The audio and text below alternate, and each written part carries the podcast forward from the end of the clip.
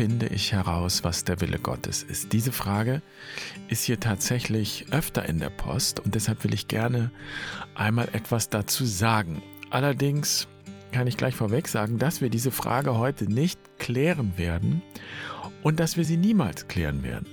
Wir werden nicht ein für alle Mal herausfinden, was der Wille Gottes ist. Und wer behauptet, dass das geht, der befindet sich definitiv auf dem Holzweg. Davon kannst du ausgehen. Also das vorweg und dann können wir uns der eigentlichen Frage zuwenden, die nämlich hinter der Frage nach dem Willen Gottes steckt, meine ich. Wie kann ich herausfinden, was jetzt gut ist? Für mich, für andere, für die Welt? Und nehmen wir mal all die Fragen weg, wo es leicht ist, das herauszufinden. Zum Beispiel, weil es Regeln gibt, an die ich mich halten kann. Was ist dann mit den Dingen, wo ich frei bin zu entscheiden? Wo es keine Regeln gibt, die mich äußerlich begrenzen, sondern die Frage ist, was ich jetzt will, was jetzt mein Weg sein kann. Damit herzlich willkommen bei Barfuß und Wild. Ich bin Jan. Ich freue mich, dass du da bist und ich freue mich, diese Folge heute mit dir zu teilen.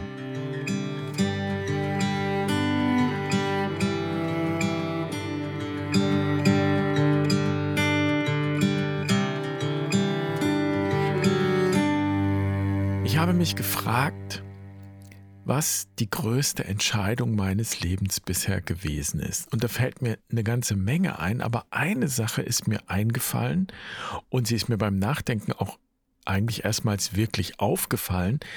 Die fällt ein bisschen aus dem Rahmen.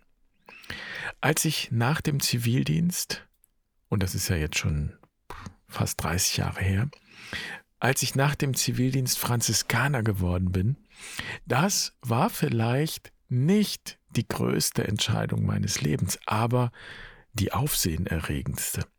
Denn plötzlich stand das Wort Berufung im Raum. Für die einen, für meine Eltern zum Beispiel war klar, dass das nicht meine Berufung war und auch nicht wirklich meine Entscheidung, sondern irgendein Floh, den mir irgendjemand ins Ohr gesetzt hatte.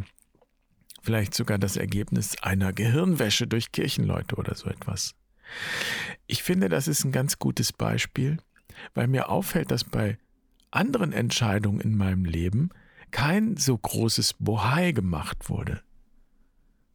Aber für die Frage nach meiner Berufung als Franziskanerbruder, da waren von der Gemeinschaft her sogar sechs bis neun Jahre vorgesehen. Also ich hatte sehr lange Zeit zu prüfen und zu klären, ob das wirklich mein Weg ist. Sechs bis neun Jahre prüfst du, ob das deine Berufung ist. Und natürlich auch, ob das der Wille Gottes ist. So, so als ob sich Gott plötzlich mehr für mich interessieren würde, nur weil ich in eine Ordensgemeinschaft eingetreten bin. Also im Grunde ja in eine spirituelle Männer-WG. Wenn man es mal von außen betrachtet, ist es nicht mehr. Ich frage mich bis heute, warum das so eigentlich nicht für alle gilt, bei der Berufswahl, bei der Partnerwahl, wenn sie ein Amt annehmen zum Beispiel Abgeordnete werden oder was auch immer. Und dieser Prozess ist ja auch keine Frage der Zeit, also der Quantität. Eine jahrelange Prüfung macht es wahrscheinlich nicht besser, sondern es geht um die Qualität. Also kann ich in so einem Prozess auf den Grund stoßen, in den Bereich, wo die Antwort verborgen liegt, für mich. Denn Berufung ist ja mehr als Beruf. Es geht nicht bloß um die Arbeit, die Karriere oder den Lebensunterhalt, wenngleich sich das überschneiden kann, natürlich. Aber Berufung deutet ja an, dass es eben keine äußere Sache ist, sondern etwas Persönliches. Etwas, das ich nur in mir klären kann, wo niemand von außen sagen kann, ob es nun richtig oder falsch ist für mich. Wo nur ich klären kann, ob es mit dem übereinstimmt, was meins ist. Und es geht darum die Frage, wer ich sein möchte und ob das wirklich zu mir passt und mir entspricht und zu dem passt, was mich ausmacht. Es geht auch um mehr als bloß eine äußere Entscheidung. Dann könnten wir die Vor- und Nachteile auf einem Zettel untereinander schreiben und einfach ausrechnen, was die beste Wahl ist und wie wir ein Ziel am effektivsten erreichen. Aber hier geht es ja darum, ob das Ziel mir auch entspricht. Und theologisch würden wir sagen, es geht darum, den Willen Gottes zu erfahren. Letztlich ist aber das, was wir eben traditionell den Willen Gottes nennen, völlig identisch mit dem, was ich den Willen meines tiefsten Selbst nennen könnte. Es geht darum, tief in mich hineinzuhören und jenen Ort aufzusuchen, an dem meine tiefsten Wünsche mit dem Willen Gottes übereinstimmen. Der Wille Gottes ist kein festliegendes System von Regeln oder irgendwie so etwas.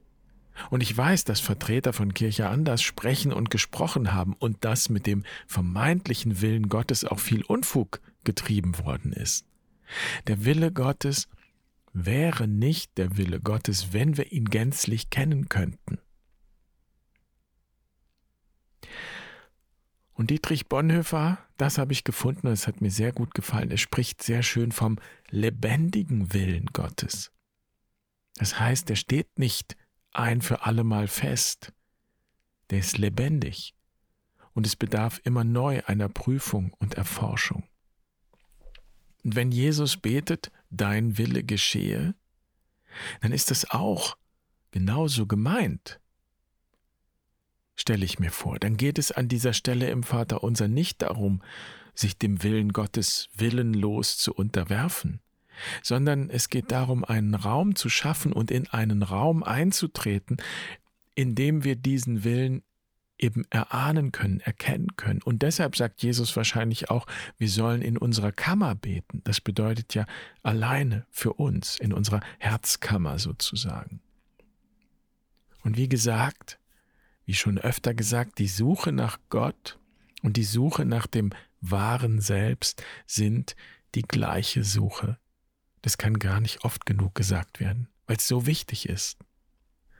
Es gibt einen kleinen Satz aus den Schriften, die Franz von Assisi hinterlassen hat, der diese Offenheit und Offenheit für den Willen Gottes radikal zum Ausdruck bringt. Da heißt es in seinem Testament, Niemand hat mir gezeigt, was ich zu tun habe. Niemand hat mir gezeigt, was ich zu tun habe. Dieser Satz hat mich immer fasziniert und fasziniert mich noch mehr, wenn ich mir vor Augen führe, dass das nicht im 21. Jahrhundert geschrieben wurde, sondern im 13. Jahrhundert. Und im 13. Jahrhundert gab es immer jemanden, der dir gezeigt hat, wer du bist und was du zu tun hast. Also es gab immer jemanden, der genau wusste, was der Wille Gottes gerade ist und woran du dich zu halten hast. Und da schreibt Franz von Assisi diesen Satz. Niemand hat mir gezeigt, was ich zu tun hatte. Das heißt, ich kann nur selbst herausfinden, was für mich gut ist und was nicht. Und für die großen Entscheidungen, für die großen Fragen ist es absolut notwendig, an diesen Ort zu gehen, wo niemand mehr ist, der mir sagt, was ich zu tun habe und wer ich zu sein habe, und wo ich auch niemand mehr sein muss. Und eben die Frage gestellt werden kann, wer kann ich sein? Und dafür muss ich nicht nur auf den Grund gehen, auf jeden Fall, sondern meistens muss ich auch etwas zugrunde gehen lassen, was vielleicht davor steht und was mich hindern könnte, an diesen Ort zu kommen, an diesen Ort inneren Wissens. Und mit diesem Satz, niemand hat mir gezeigt, was ich tun soll, mit diesem Satz beginnt das, was wir bei Barfuß und Wild Quest nennen. Denn Quest heißt Suche und die Suche, die hier beginnt, die beginnt meistens dann, wenn alle anderen Antworten aufgebraucht sind, wenn die alten Konzepte nicht mehr tragen, wenn es einen neuen Einfall braucht im wahrsten Sinn des Wortes. Und deshalb heißt Quest ja auch Visionssuche. Und es gibt ein Buch von einem amerikanischen Theologen, ein anglikanischer Bischof, Stephen Charleston, der zugleich ein Native ist. Er stammt von den amerikanischen Ureinwohnern ab. Und sein Buch heißt The Four Vision Quests of Jesus, also die vier Queste von Jesus. Ein Quest ist ja eine Tradition der amerikanischen Ureinwohner. Und Stephen Charleston erzählt seine Geschichte in diesem Buch oder geht von dieser Geschichte aus, die Geschichte seiner eigenen Quest oder einer Quest. Eines Tages gab es ein Buch, das er gelesen hat und das hat sein Leben geändert. Das Buch handelte vom Missbrauch und von der Gewalt der christlichen Missionare an den amerikanischen Ureinwohnern. Und diese Erzählung stellte Stephen Charleston, so beschreibt er das, vor die Frage nach seiner Identität. Kann ich überhaupt zugleich Christ und Native sein? Und es waren ja Christen, die da aus Europa kamen und die an den amerikanischen Ureinwohnern, an seinen Vorfahren also wirklich grauenvolle Verbrechen verübt haben. Sie haben sie beraubt, ihnen das Land geraubt, sie haben sie abgeschlachtet, so muss man das sagen. Und das klingt jetzt vielleicht nach einer sehr speziellen Frage, aber du kannst jede existenzielle Frage dafür nehmen. Vielleicht hast du andere Fragen. Aber letztlich geht es darum, dass deine Konzepte, dass alles, was du bisher über dich und dein Leben und die Welt angenommen hast, dass das an eine Grenze kommt und es einfach nicht mehr so weitergeht. Und wenn du dich nicht selbst belügen willst, dann braucht es eine Antwort.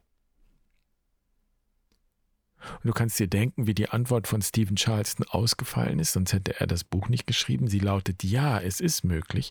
Und doch ändert diese Antwort alles. Aus dieser Frage und aus seiner Antwort heraus schaut Stephen Charleston nochmal neu auf seine christliche Tradition und findet einen eigenen Zugang. Wenn man so will, einen indigenen Zugang einen, der eben nicht einfach so selbstverständlich bestimmt ist von der europäischen Brille. Und so sagt Charleston zum Beispiel, dass die Quest in der Tradition der amerikanischen Ureinwohner immer ein Ritual für alle war, ein Weg für alle. Männer und Frauen, alle sind zur Quest gegangen mit ihren großen Fragen, um auf den Grund zu stoßen, um das Heilige zu finden. Und Charleston sagt, dass wir in der europäischen Tradition dagegen die Vorstellung entwickelt haben, nur besondere Helden dürften zur Quest gehen. Also nur die, die gut genug dafür sind, die sozusagen würdig sind, das Heilige zu berühren. Und so liest Charleston die Geschichte von Jesus ganz konsequent neu, nicht als Geschichte eines göttlichen Superhelden, sondern als eines Menschen, der zur Quest geht und sich mit den Fragen seines Lebens, mit dem, was das Leben an Herausforderungen ihm stellt, auseinandersetzt. Und die erste Quest sind die 40 Tage in der Wüste. Und ob es nun 40 Tage in der Wüste sind oder vier Tage und vier Nächte in der Wildnis, das ist letztlich nicht entscheidend. Entscheidend für die Quest ist nicht der äußere Rahmen, sondern dass du dich auf die Quest einlässt, dass du dich tief einlässt auf die Fragen. Es geht in der Quest darum, das Heilige zu berühren. Heilig im Sinne von ganz. Und das meine ich, wenn ich sage, dass wir auf den Grund stoßen. Und jede Quest hat vier Phasen oder Schritte. Die Phase der Vorbereitung, die Phase der Gemeinschaft, dann die Auszeit, das Alleinsein und schließlich die Transformation. Und das sind vier Schritte oder Phasen, die uns auch generell leiten können, wenn es darum geht, mit einer wichtigen existenziellen Frage umzugehen. Oder um es eben traditionell zu sagen, um den Willen Gottes zu erforschen. Erster Schritt die Vorbereitung. Und das Buch, das Charleston da gelesen hatte und die Frage, die es aufgeworfen hatte, das war in diesem Fall schon die Vorbereitung. Wir sagen immer, die Quest beginnt, wenn nur der Gedanke an die Quest auftaucht, also wenn die Idee da ist. Und das heißt, wenn die Frage unumgänglich wird, wenn ich einem Thema, einer Frage nicht mehr ausweichen kann. Oder wenn ich bemerke, wenn mir bewusst wird, dass es mich Kraft kostet und immer mehr Kraft kostet, dieser Frage auszuweichen, dann bin ich schon auf dem Weg der Quest. Und der zweite Schritt ist interessant, Gemeinschaft. Die Quest, die wir bei Barfuß und Wild anbieten, überhaupt alles, was wir bei Barfuß und Wild anbieten, ist letztlich eine Quest, aber die Quest als Auszeit in der Natur dauert zwei Wochen und nur vier Tage davon sind deine Auszeit. Die übrigen Tage, vorher und nachher, finden in Gemeinschaft statt. Und das ist ganz wichtig. Denn uns selbst und unsere Frage im Spiegel der Gemeinschaft zu sehen, einer guten Gemeinschaft zu sehen, das hilft, uns selbst zu erkennen, besser zu erkennen. Und auch das ist so eine europäische und moderne Vorstellung. Wir könnten und müssten vielleicht all unsere Fragen alleine lösen, im Privatissimum. Das ist auch ein bisschen dieses falsche Heldenverständnis, der einsame Held, der die Welt rettet oder so etwas. Quatsch mit Soße, du bist nicht allein. Auch wenn du dein Kind allein zur Welt bringen musst, aber du bist nicht allein. Such dir jemanden, mit dem du wirklich wahrhaftig sprechen kannst. Der dir wirklich und wahrhaftig und ungeschminkt antwortet. Ja, es ist schwer, so jemand zu finden, aber es ist unter anderem der Grund, warum Franz von Assisi doch eine Gemeinschaft gegründet hat. Er ist kein Einsiedler geblieben. Eine Bruderschaft in diesem Fall. Und ich bin den Brüdern, die mich auf meinem Weg begleitet haben, unendlich dankbar für ihren Spiegeldienst. Ich habe diese Gemeinschaft damals wirklich gebraucht. Gebraucht, um mich von den Bildern zu lösen, die ich aus meiner Familiengeschichte mitgebracht hatte. Und dann kommt der dritte Schritt, die Auszeit, das Alleinsein. Und Charleston nennt diesen Schritt Challenge, also Herausforderung. Denn Auszeit bedeutet ja, dass ich dann alleine bin, dass ich mich dann absondere. Und für viele ist das tatsächlich eine große Herausforderung, sich abzusondern, alleine zu sein, vier Tage und vier Nächte draußen, zum Beispiel im Wald zu verbringen. Und das ist auch gut so. Wir brauchen die Herausforderung und die Grenzerfahrung, die damit verbunden ist. Wenn wir uns dem Wetter aussetzen und der Langeweile und dem Hunger, dann ist das ein Spiegel für das emotionale Ausgesetztsein. Und es braucht dieses Ausgesetztsein, um auf den Grund der Seele zu stoßen.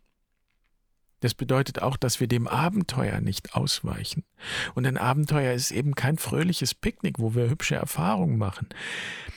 Quest heißt eigentlich ursprünglich um ein Gesicht flehen, eben um eine Vision flehen, bitten.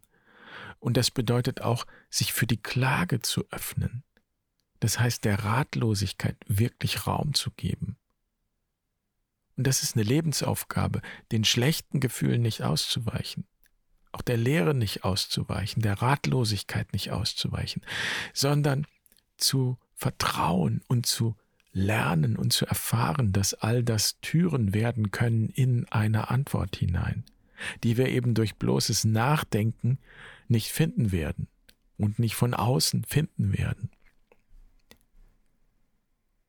Und damit kommen wir zum vierten Schritt der eigentlich kein Schritt ist, sondern eher ein Merkmal.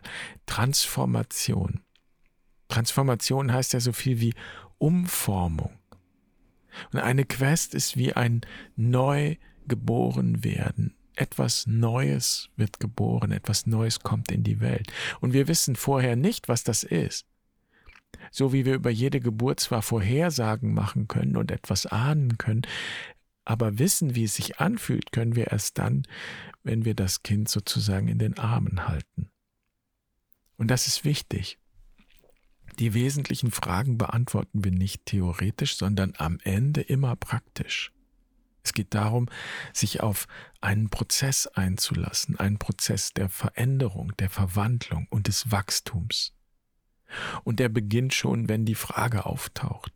Was wir also mitbringen können, das ist unsere Bereitschaft zur Transformation, die Bereitschaft zum Wachstum und zur Verwandlung.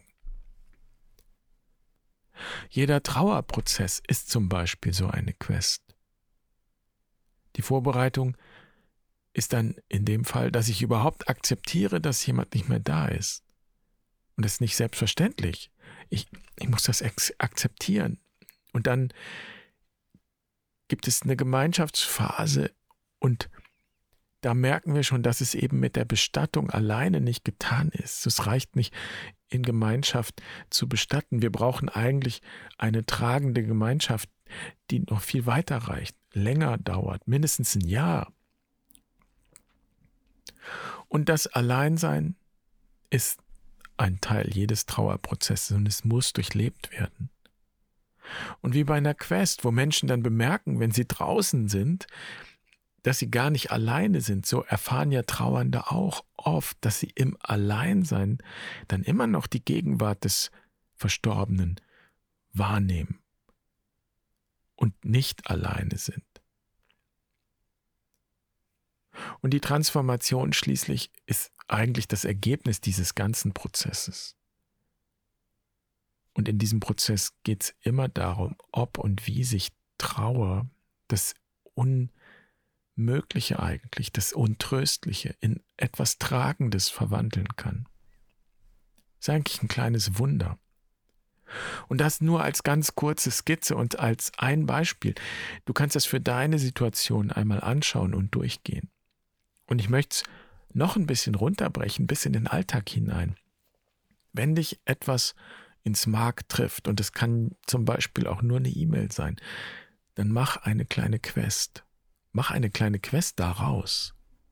Und das heißt, weiche der Frage nicht aus und das heißt vor allem, antworte nicht gleich.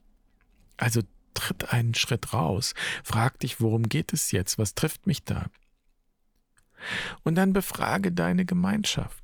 Und Gemeinschaft muss nicht heißen, dass da jemand leibhaftig da ist, dass du gleich eine Freundin anrufst oder was weiß ich. Zu deiner Gemeinschaft können auch spirituelle Begleiter gehören, so will ich das jetzt mal nennen. Und das können Menschen sein, die vielleicht schon gestorben sind.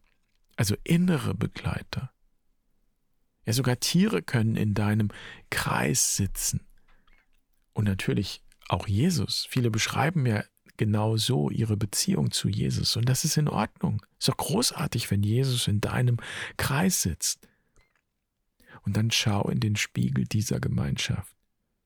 Und eine gute Gemeinschaft, ein heiliger Kreis, ein solches Council ermöglicht dir immer einen Blick auf dein wahres Selbst oder ermöglicht, dass es durchscheint.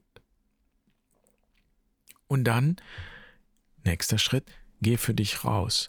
Und raus heißt auch, verlasse die Situation. Du kannst in die Natur gehen, zum Beispiel. Und meine Erfahrung ist, sobald ich den Fuß ins Grüne setze, sieht die Welt gleich ganz anders aus. Ich kann durchatmen, ich kann Luft holen, ich kann neu schauen. Ich kann auch in den Spiegel der Natur schauen.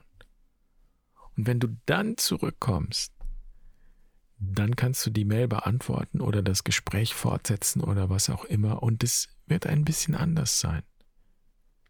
Und ich weiß nicht, ob du dem Willen Gottes damit näher kommst, aber ich weiß, dass du deiner eigenen Lebendigkeit damit näher kommst. Und ich glaube, sehr viel spricht dafür, dass Gott ein Interesse an deiner Lebendigkeit hat. Nur, Lebendigkeit wird sich nicht immer fantastisch oder großartig anfühlen.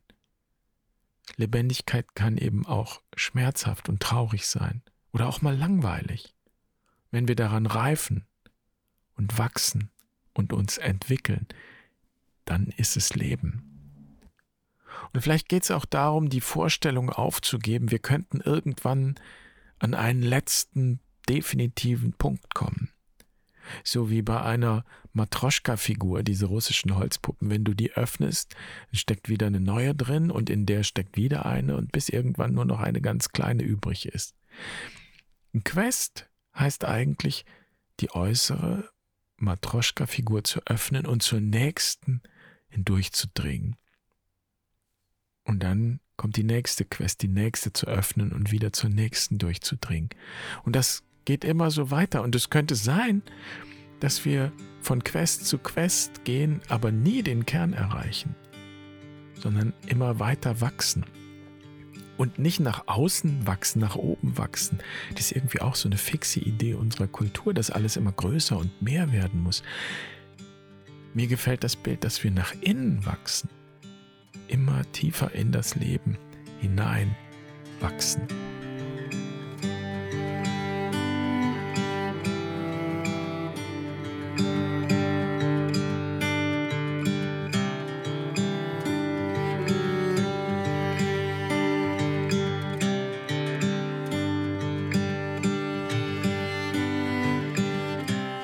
War's für heute. Ich freue mich, dass du dabei warst und ich freue mich, wie gesagt, sehr über Feedback und Kommentare auf der Website und über den Austausch da.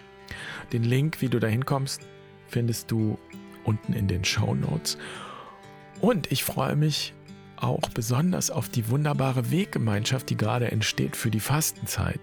Denn letztlich ist das, was wir da in den Eremos-Wochen machen, auch eine Quest.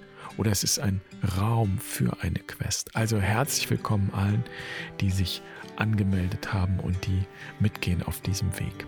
Dann wünsche ich dir einen wunderschönen Tag und eine gute Woche. Mach's gut. Bis dahin, Pace Bene.